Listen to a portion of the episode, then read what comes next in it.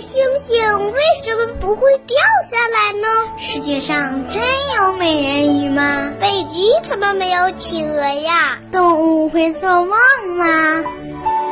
不要着急，不要着急，让我一个一个回答你。我是博士爷爷。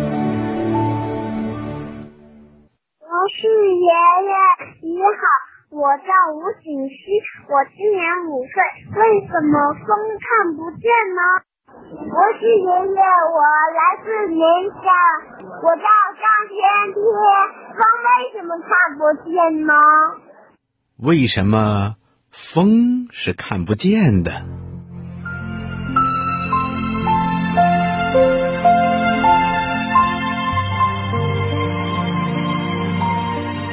小朋友，你见过风吗？你知道风什么样吗？嗯，很多小朋友都发现，风啊就在我们身边，可是我们谁也看不见它。风到底什么样呢？其实啊，风是由于空气的流动而形成的。也叫气流。那空气为什么要流动呢？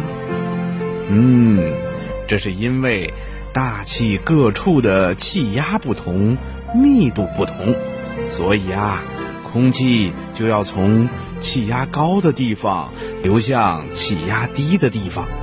这样一流动啊，就形成了风。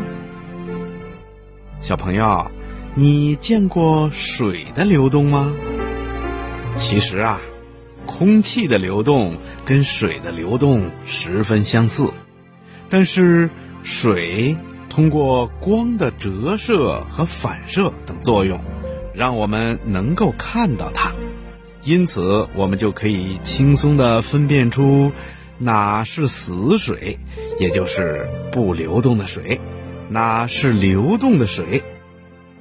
但是，光对空气的作用要小得多，因为空气是由很小的气体分子组成的，分子太小了，分子之间呢距离又很大，光线照在分子上，即使有反光，但是光太少了，我们就感觉不到了。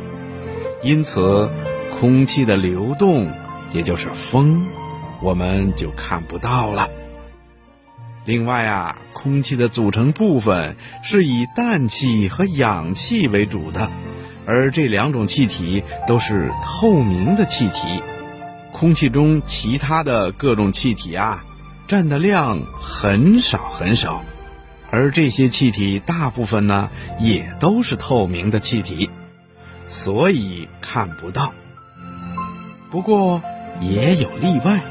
比如水蒸气也是空气的构成成分，它所形成的云就是可以用肉眼看到的。所以，当云在空中飘动的时候，我们就知道风在那里吹动呢。